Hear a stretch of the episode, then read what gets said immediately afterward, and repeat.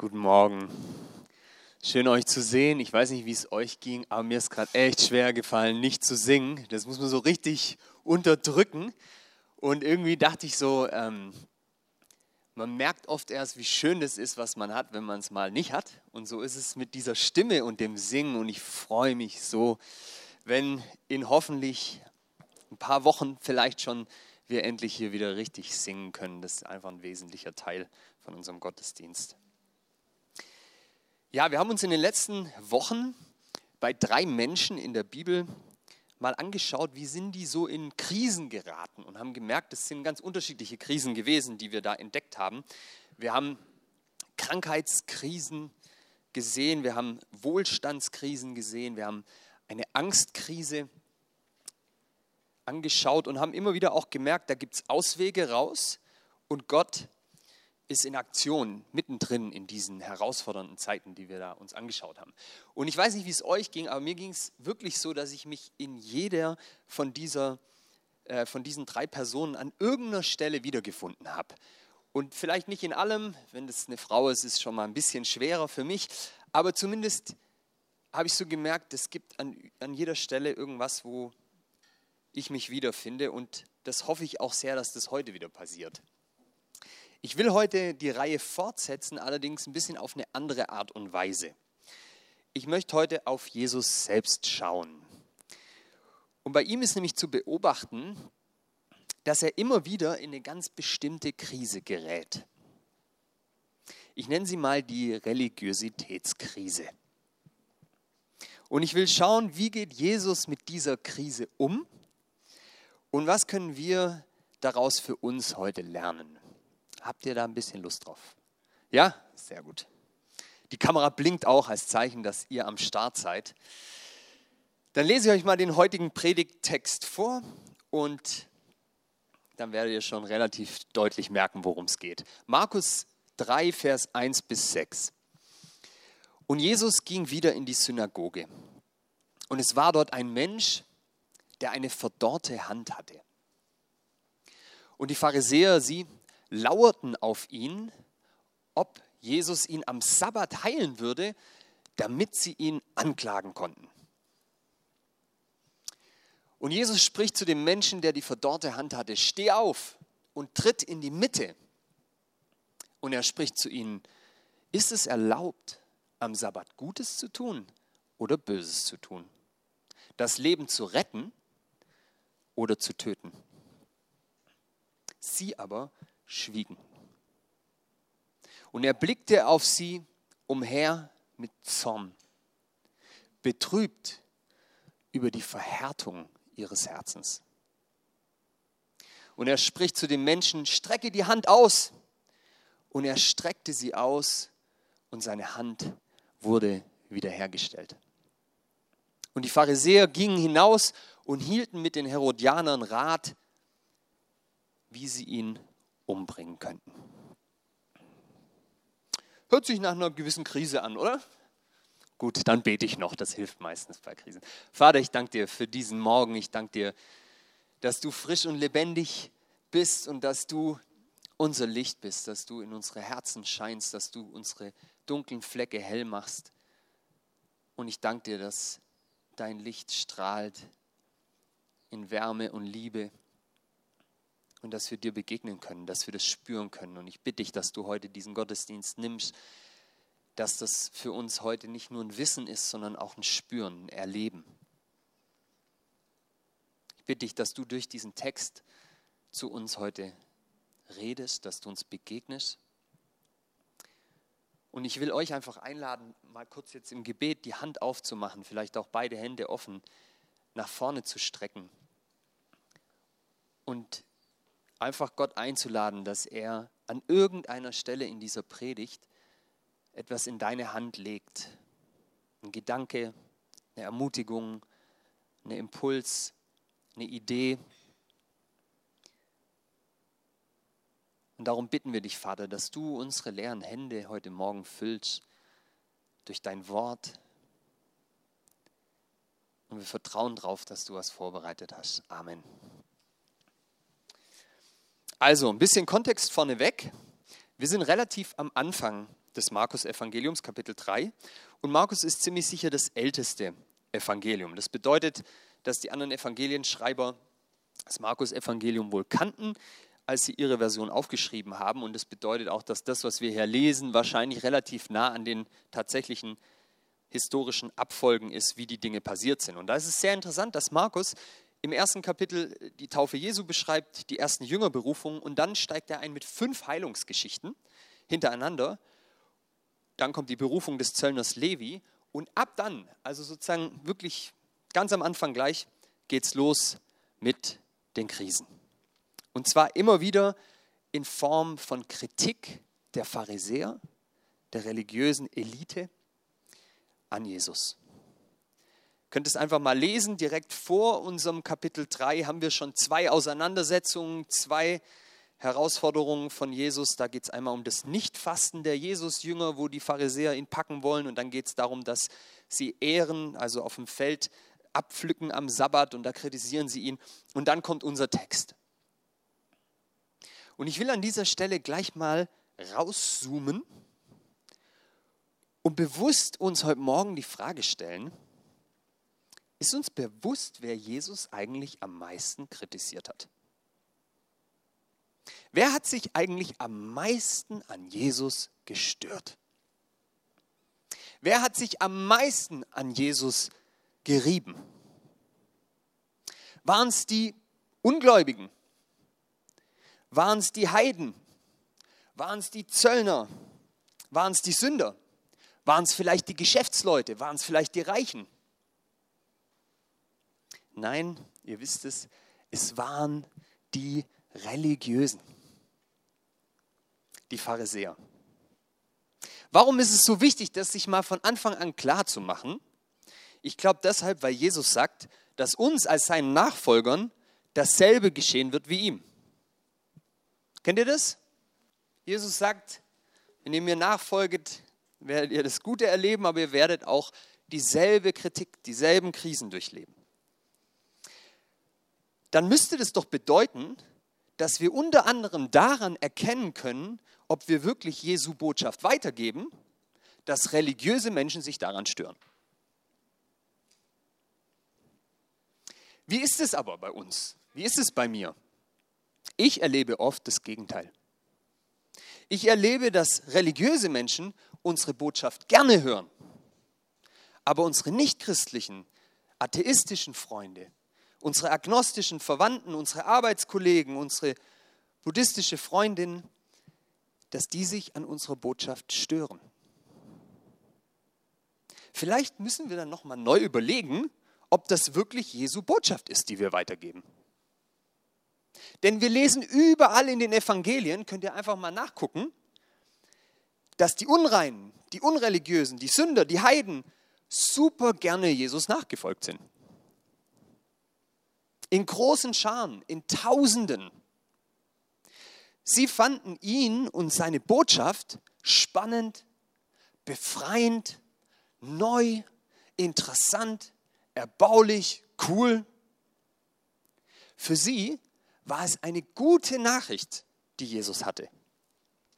Für die Pharisäer war Jesu Botschaft keine gute Nachricht. Für sie war klar, das ist Irrlehre. Das ist Häresie, was der predigt. Das ist Blasphemie, Gotteslästerung. Ich frage mich, warum ist es heute so oft genau andersrum wie in den Evangelien beschrieben? Viele nicht religiöse Menschen finden Kirche, Glauben, Christsein nicht attraktiv, oder? Würde das bestätigen? Ist nicht die erste Adresse, wo die denken, yes, Sonntagmorgen um 10, ich will auf jeden Fall in den Gottesdienst, weil das gibt einfach morgens nichts Besseres. Meine Freunde warten, bis es endlich 13.30 Uhr ist, weil dann geht die Premier League los in England. Und das ist deutlich attraktiver anscheinend. Und ich frage mich, warum ist das so? Mit meinen nichtchristlichen Menschen, Mitmenschen, mit denen ich so spreche, meinen Kumpels, die fühlen sich von Christen oft verurteilt und empfinden die christliche Botschaft als einengend, ausschließend, engstirnig oder sogar bedrohlich. Nicht alle, aber viele. Und so bleiben sie unseren Gottesdiensten meistens fern. Wer stattdessen gerne dazukommt und auch gerne neu dazukommt in unsere Gottesdienste, sind andere Christen. Da habe ich überhaupt nichts dagegen. Ich freue mich riesig über jeden, der neu dazukommt. Aber ich finde es interessant zu beobachten, dass freikirchliches Gemeindewachstum zu einem Großteil durch christliches Church-Hopping passiert. Und so frage ich mich immer wieder, das ist eine brennende Frage für mich, predigen wir wirklich die Nachricht, die Jesus verkündet hat?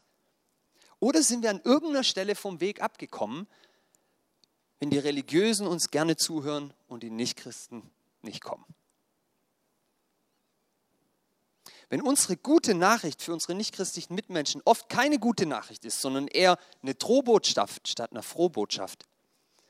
Und wenn dann noch die Religiösen unsere Botschaft gut finden, dann frage ich mich, ob da was gehörig falsch läuft.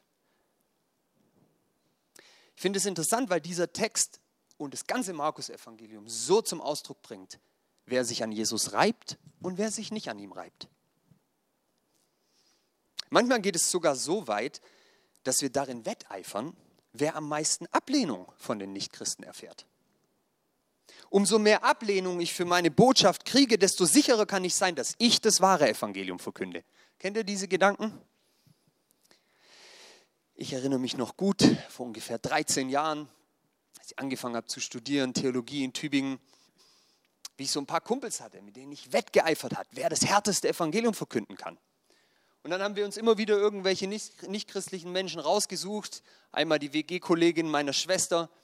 Und dann saß man da und hat drüber geredet und relativ schnell ist das Thema auf den Glauben gekommen. Und dann hat man einfach mal so die Wahrheiten über den Kopf gezogen, was gilt und was nicht gilt und was passieren wird, wenn sich nicht für Jesus entscheidet und was für den Rest der Welt gilt und so weiter. Und es war fast so ein Wetteifern darin, wie können wir bestätigt werden in unserem Evangelium durch Ablehnung unserer nichtchristlichen Mitmenschen. In den Evangelien ist es anders. Ablehnung erfährt Jesus von den Pharisäern. Und das war die religiöse Elite, die das Wort Gottes auswendig kannte. Jeden Satz. Überlegt euch das. Es waren Leute, die haben nichts anderes gemacht, als das komplette Alte Testament zu studieren, Tag und Nacht, und die kannten es komplett auswendig. Und das waren die, die sich am meisten an Jesus gerieben haben. Unser heutiger Text erinnert uns sehr plastisch an diesen Zustand. Zurück zum Text. Jesus geht in die Synagoge. Es war dort ein Mensch, der eine verdorrte Hand hatte. So beginnt unser Text. Es beginnt also mit einem menschlichen Schicksal. Da ist jemand, der hat ein großes Problem. Eine verdorrte, verkrüppelte Hand. Da ist jemand, der sich wahrscheinlich seit Jahren dafür schämt, wie er aussieht. Und sicher sein Hemd nicht so hochkrempelt wie ich, sondern vielleicht eher immer schaut, dass er irgendwie ein längeres Gewand hat, damit es nicht gleich jeder sieht. Das ist jemand, der wahrscheinlich bei vielem Hilfe braucht, weil er es einfach nicht hinkriegt, wenn er nur eine gesunde Hand hat ist jemand, der wahrscheinlich am liebsten immer einen Teil von sich verstecken will, weil er niemand abstoßen möchte. Jemand, auf den die Frauen wahrscheinlich nicht sofort geflogen sind. Jemand, der schwer Arbeit finden konnte, weil wer stellt im ersten Jahrhundert jemand ein, der nur eine Hand hat und gar nicht richtig anpacken kann? Das ist jemand, der sicher oft Erklärungen gehört hat, warum ausgerechnet ihm das passiert ist. Vielleicht will Gott dich dadurch etwas lehren. Lebst du in Sünde? Das ist eine Strafe für das, was deine Eltern gelebt haben und so weiter. Wir haben das in den Evangelien, äh, Evangelien immer wieder berichtet, wie die Menschen damals Krankheit erklärt haben. Also es beginnt mit menschlicher Not. Ist mir ganz wichtig, das zu betonen. Hier wird ein hilfsbedürftiger Mensch beschrieben, dem geht es nicht gut. Aber was kommt dann? Im nächsten Vers heißt es, und die Pharisäer lauerten auf Jesus, ob er ihn am Sabbat heilen, heilen würde, damit sie ihn anklagen konnten. Wie traurig. Haben die nichts Besseres zu tun? Da wird ein hilfsbedürftiger Mensch in Not beschrieben und alles, was die Pharisäer interessiert, ist, ob Jesus sich an die Regeln, Vorschriften, Gesetze hält.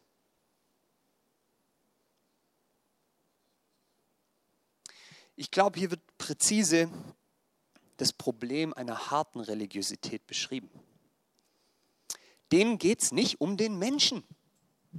Denen geht es nicht um seine Not, sondern es geht ihnen um das Gesetz, um Gottes Wort.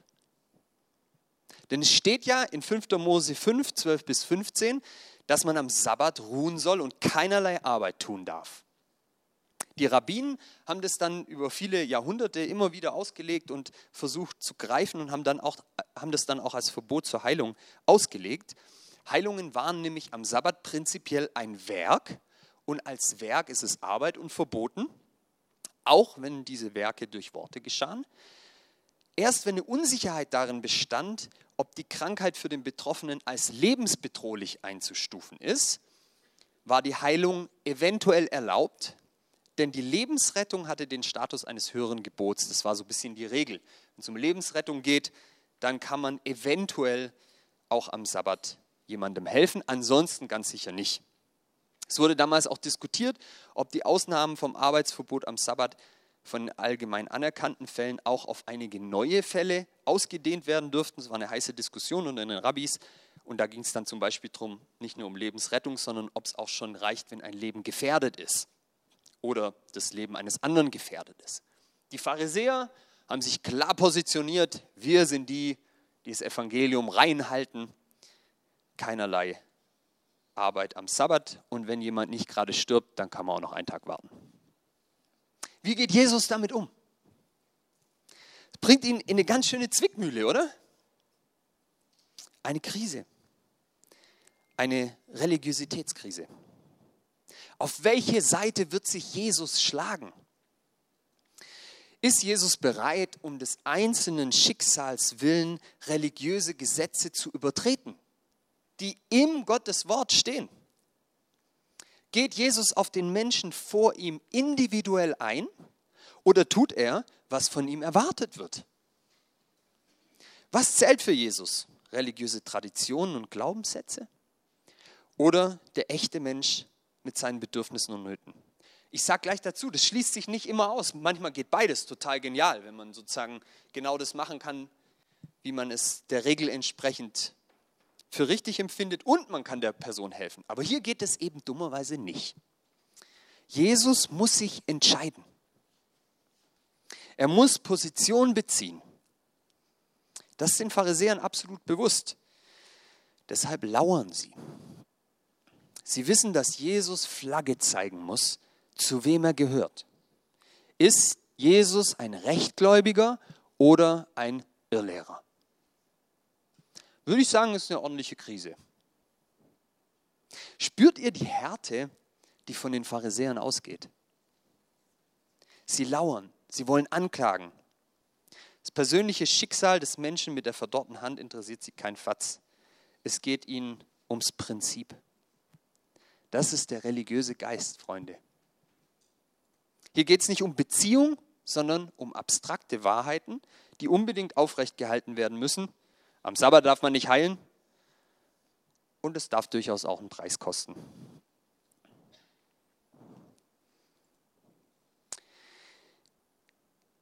Ich glaube, das ist eine Frage, die durchaus auch nach 2000 Jahren noch relevant ist. Wird der Einzelne geopfert, um der Wahrheit treu zu bleiben?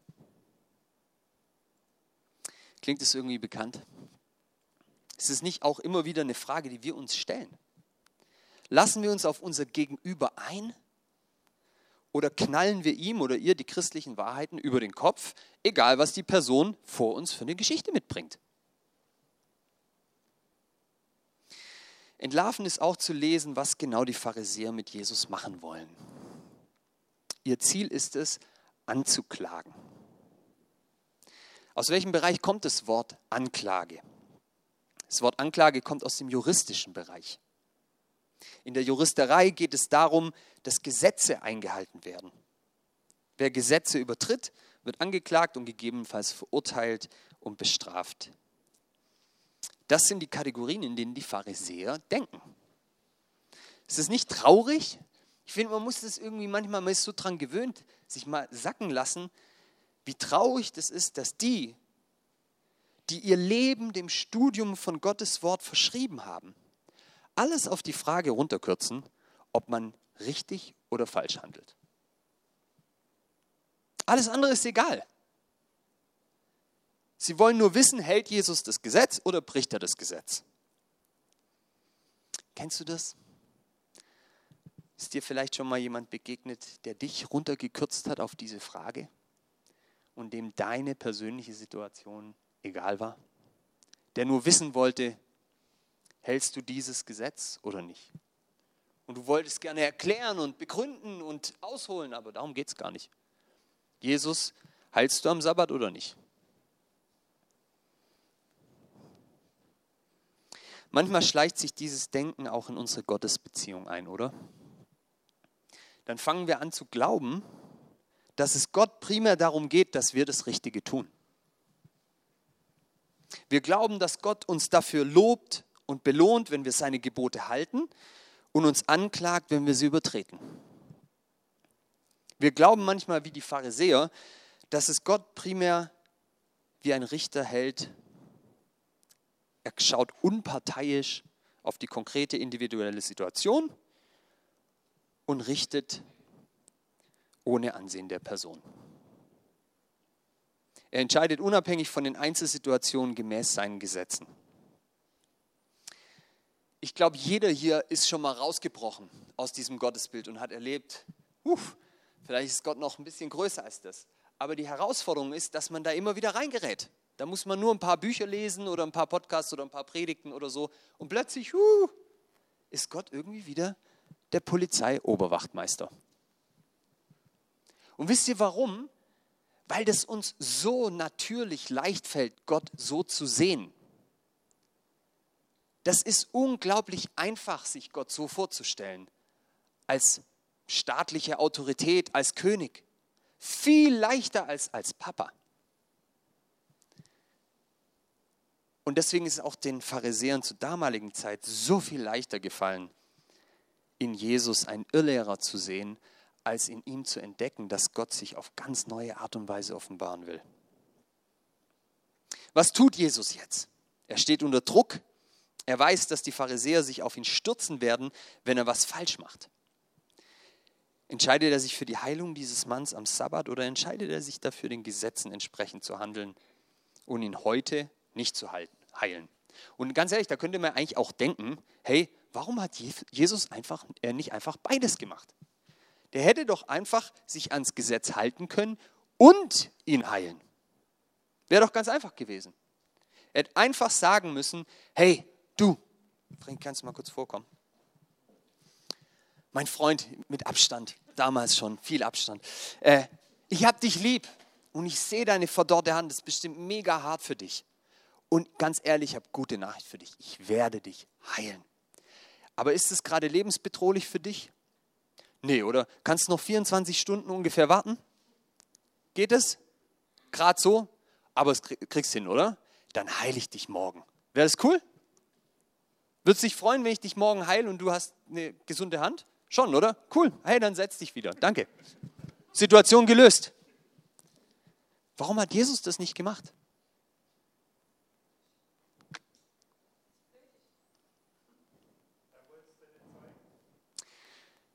glaube auch, dass er was zeigen wollte. Jesus hätte, wenn er gewollt hätte, sich durchaus an Gottes Gesetz nach Auslegung der Pharisäer halten können und diesem Menschen Gutes tun. Aber es geht um was anderes. Es geht um was Grundsätzliches, was Jesus hier zeigen möchte. Das wird im nächsten Satz deutlich.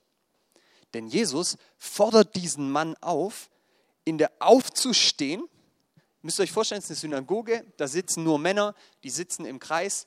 Vorne steht jemand und lehrt aus der Torah, die Schriftrolle ist aufgerollt. Und jetzt ist dieser offene Kreis da in der Mitte. Und jetzt sagt er zu dieser Person, steh auf und tritt in die Mitte. Jesus will, dass alle hören und sehen, was jetzt passiert. Er will ein Exempel statuieren. Er will einen Präzedenzfall schaffen, an den sich jeder erinnern soll, sogar die Leute 2000 Jahre später in Scharnhausen. So wichtig ist ihm das, dass er sagt, ein für alle Mal, du kommst jetzt in die Mitte und jetzt schaut mal, was ich mache. Und dann spricht er, ist es erlaubt, am Sabbat Gutes zu tun oder Böses zu tun? Das Leben zu retten oder zu töten? Was macht Jesus? Er fragt eine Frage. Eine sehr interessante Frage. Jesus steckt mitten in der Zwickmühle, er muss sich entscheiden, er ist in einer Religiositätskrise, wenn man so sagen will. Und was ist seine Lösung?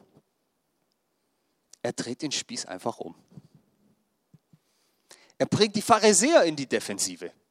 Gerade war er mit dem Rücken an der Wand, oh nein, was sage ich jetzt?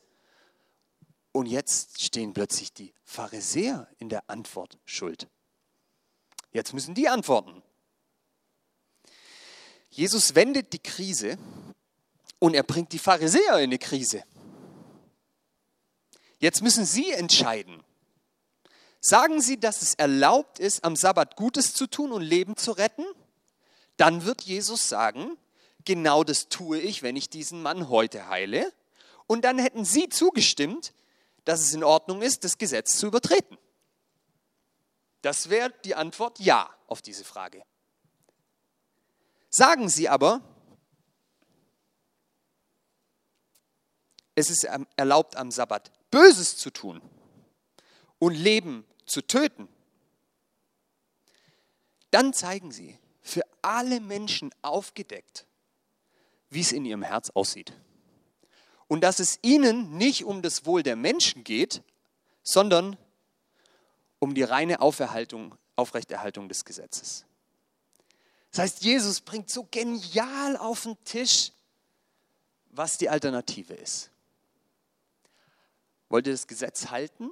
Dann müsst ihr aber antworten, ja, es ist recht, am Sabbat Böses zu tun und Leben zu töten.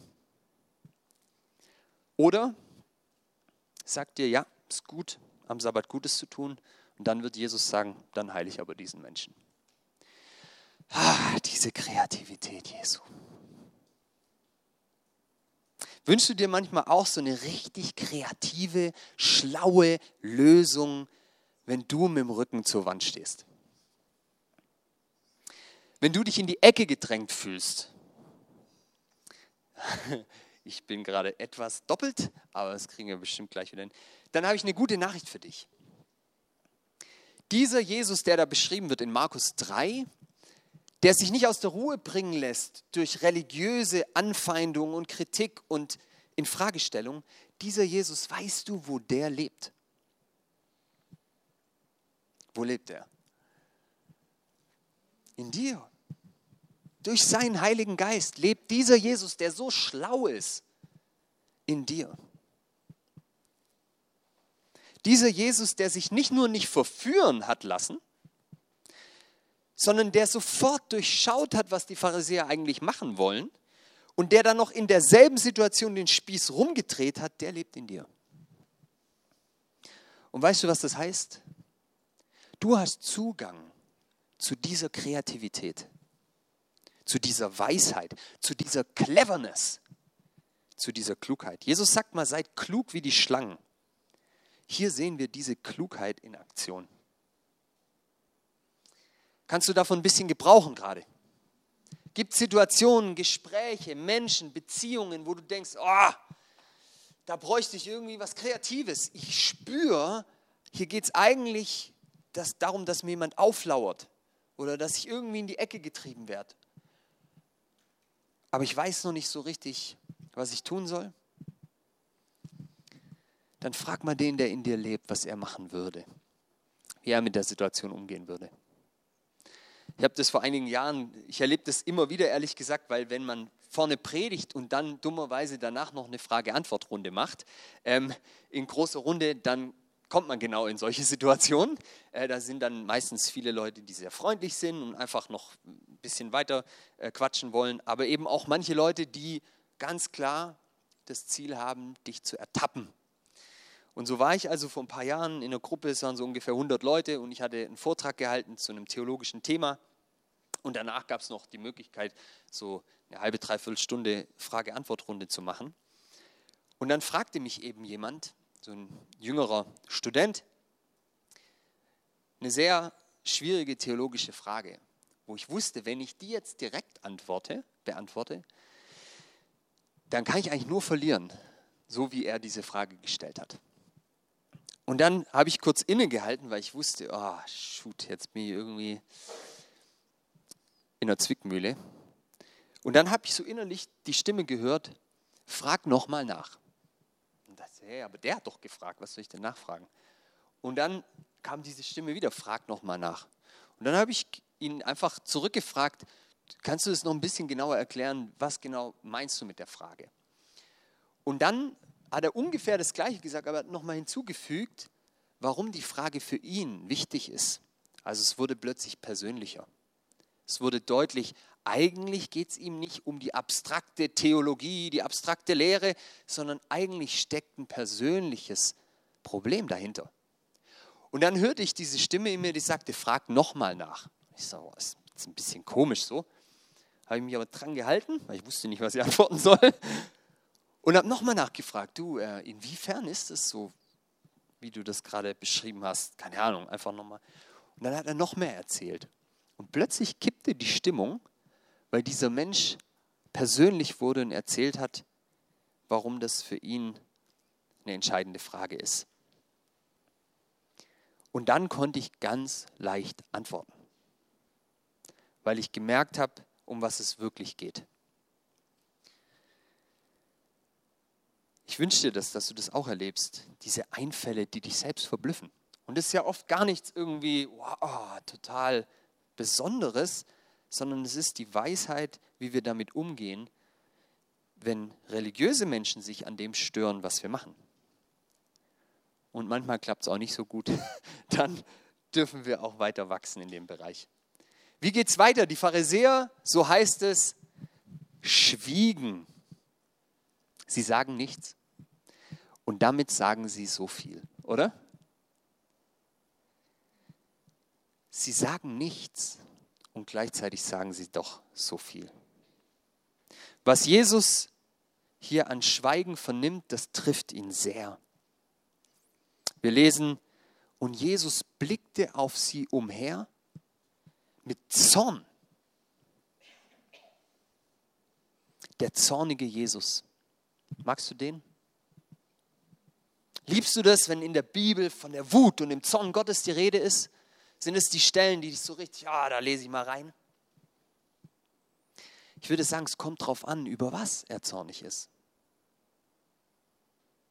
Hier heißt es, sein Zorn ist ein Ausdruck seiner Traurigkeit.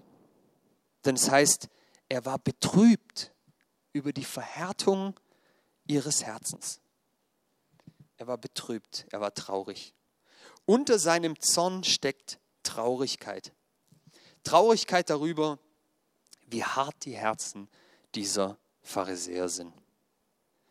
Solche harten Herzen haben die, die für sich in Anspruch nehmen, ganz nah mit Gott zu leben. Das ist schon hart.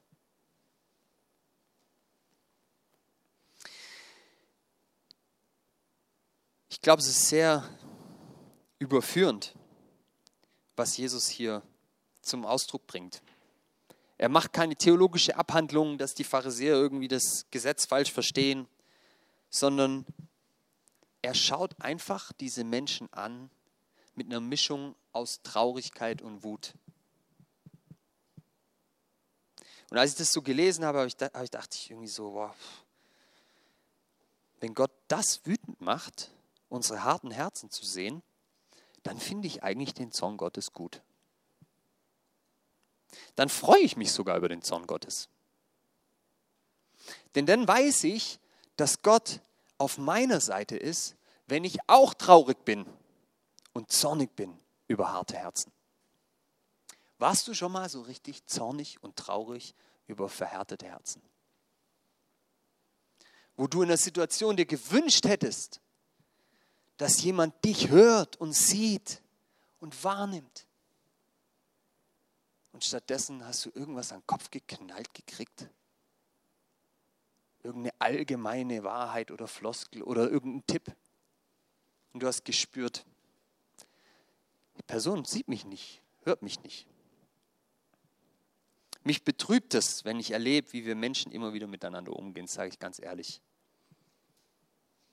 Mich betrübt es auch zu sehen, dass sich Menschen immer wieder dafür entscheiden, lieber irgendwelchen Regeln treu zu bleiben, als die Person vor ihnen wirklich zu lieben. Mich macht es traurig zu sehen, dass Menschen sich immer wieder dafür entscheiden, lieber irgendeine Regel aufrechtzuerhalten, als auf die Person vor ihnen einzugehen. Und wisst ihr, was mich am meisten betrübt? Wenn ich immer wieder mein eigenes hartes Herz sehe und erlebe. Ach, wäre das schön, wenn nur die anderen harte Herzen hätten. Das könnte ich ja noch irgendwie verdauen, denke ich. Aber wenn es dann Situationen gibt, wo jemand auf mich zukommt, um Rat fragt oder einfach in Not ist und ich habe keinerlei innere Kapazität, mich auf ihn oder sie einzulassen. Sag vielleicht gar nichts oder irgendwas, was ich mal wo gelesen habe. Oder ich habe irgendeine Bibelstelle. Da merke ich oft, dass mein Herz genau das braucht, was Jesus uns verspricht, dass er es weich macht. Ich bin froh, dass es Gott nicht egal ist, wie unsere Herzen sind. Es zeigt, dass Gott keine harten Herzen will. Umgekehrt gesprochen, es zeigt, dass Gott weiche Herzen will. Ich glaube, dass Jesus dieses Exempel statuiert und diesen Mann in die Mitte stellt, weil er zeigen will, wofür er steht. Für Mitgefühl, für Barmherzigkeit, für Empathie. Und ich glaube, unser Gott liebt Weichherzigkeit. Und das müssen wir mal durchbuchstabieren, was das wirklich bedeutet. Weil das wird uns in eine Krise bringen, das verspreche ich euch. Du kannst nicht gleichzeitig hartherzig und weichherzig sein. Musst dich entscheiden. Und es gibt Situationen, da kannst du irgendwie beides leben. Und dann gibt es Situationen, da musst du dich entscheiden. Ziehe ich die harte Linie durch, um der Wahrheit willen, um Gottes Wort willen? Oder ist es so, wie Jesus es hier macht, dass er das Gesetz bricht, um dieses einen Mannes willen? Und bereit ist dafür, so einen Preis zu zahlen. Ist euch das klar, was es für ein Preis ist, den er bereit ist zu zahlen dafür? Die gehen nachher raus und wollen ihn killen. Das ist ein Todesurteil. Verfolgung, Rufmord. Das kostet ihn alles vor den Religiösen, dass er sich diesem Kranken zuwendet. Und er sagt, das ist es mir wert, damit ihr seht, wie Gott wirklich ist. Kennst du jemanden, der so ein weiches Herz hat? Kennst du jemanden, ich wünsche es dir so, wo du weißt, egal mit was ich komme, das wird irgendwie weich bei dem, bei der. Ich kenne einen so einen Mann, ich, wir sind als Familie immer wieder bei den Christusträgern, die so eine ähm, evangelische Kommunität, äh, die haben ein Kloster in Triefenstein ähm, und auch in, in der Schweiz, äh, wo sie einfach zölibatär leben, aber als äh, Kommunität und ähm, gibt es seit ein paar Jahrzehnten. Und da gehen wir regelmäßig hin an Ostern, zu einer Osterfreizeit. Und da gibt es einen Bruder, ach, der kennt die Bibel in- und auswendig, der ist sein ganzes Leben mit Gott unterwegs. Der nimmt es sehr ernst, den Glauben. Der hat sein ganzes Leben hingegeben für diesen Glauben. Und bei dem weiß ich trotzdem, im Zweifelsfall wird er sich immer einlassen auf mich und meine Situation und das, was ich ihm gerade erzähle im seelsorgerlichen Gespräch und mir nicht irgendwelche allgemeinen Wahrheiten über den Kopf ziehen. Und es tut so gut, zu spüren, dieser Mann verkörpert für mich diesen Jesus. Und ich glaube, dass das unsere Berufung ist, Freunde dass wir das, was Jesus da getan hat, vor 2000 Jahren wiederholen. Aber es wird uns auch einen Preis kosten. es wird uns den Preis kosten. Nicht, dass unsere nichtchristlichen Menschen uns blöd finden, sondern wer wird uns blöd finden? Ihr wisst selber. Und ich wünsche uns das so, dass es irgendwie auch so einen angenehmen Mittelweg gibt, wo alle einmögen. Das fände ich super, wirklich. Und dass wir es hinkriegen, im Frieden mit allen zu leben, voll. Aber ich kann dir fast versprechen, es gibt Situationen, wo das nicht geht. Und in dem Fall, wenn es so kommt, dann bitte ich dich, erinnere dich an diesen Text und wie Jesus sich entschieden hat. Jesus spricht zu dem Menschen, streckt die Hand aus. Und er streckte sie aus und seine Hand wurde wiederhergestellt. Jesus tut es. Er heilt die verdorrte Hand am Sabbat und bricht damit in der Sicht der Pharisäer Gottes Wort. Das ist für die harten Pharisäer genug. Ihr Urteil steht fest. Jesus ist ein Irrlehrer, ein falscher Apostel, eine Gefahr für die Reinheit der Synagoge. Und so schreibt Markus, die Pharisäer gingen hinaus und hielten mit den Herodianern sofort Rat gegen ihn, wie sie ihn umbringen könnten. Noch nicht mal drei Kapitel sind vorbei und schon wollen Menschen Jesus umbringen. Aber welche Menschen wollen ihn umbringen? Jesus entscheidet sich in seiner Religiositätskrise ein für alle Mal für die Liebe. Die Liebe triumphiert über das Gesetz. Die Liebe triumphiert über das Gesetz. Und ich will damit schließen, dass ich dir einfach ein paar Fragen stellen möchte. Und wenn du möchtest, dann lass uns gemeinsam aufstehen. Und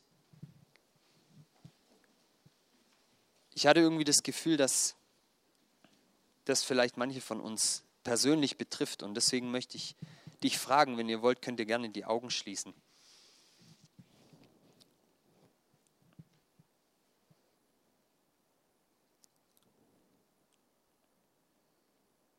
Wo in deinem Leben ist diese Botschaft von heute für dich? An welchem Punkt in deinem Leben hast du Kaltherzigkeit und Hartherzigkeit erlebt? Wer ist mit dir gemäß seinen Prinzipien und Gesetzen umgegangen und nicht gemäß deiner persönlichen Situation?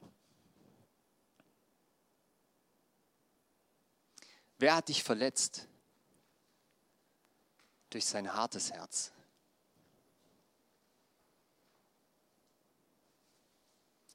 Wo hättest du dir gewünscht,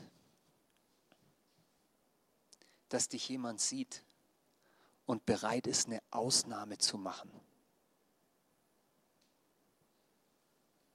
Wegen dir.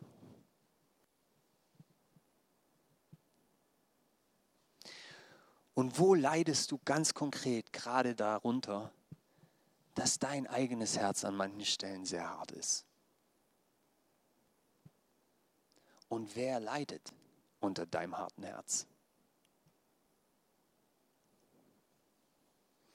Ich will dir zusprechen, Gott, wie er sich in Jesus offenbart, hat ein weiches Herz.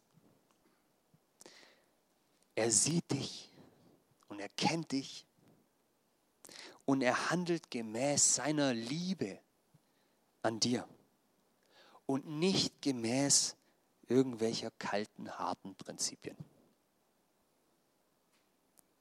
Ich spreche dir zu, Gott geht auf dich ein. Möge dieses Wissen unsere Herzen weich machen gegenüber uns selbst und gegenüber unseren Mitmenschen. Und Vater, wir bitten dich, dass du uns erinnerst an diesen Text, Jesus, wo du diesen Mann in die Mitte rufst, damit jeder sehen und hören kann, wofür du stehst. Heiliger Geist, ruf du es uns in Erinnerung, wenn wir es brauchen. Wenn wir selber hart werden oder wenn wir konfrontiert sind damit, dass jemand uns in die Ecke drängt und mach uns bereit, einen Preis zu zahlen für das Evangelium. Amen.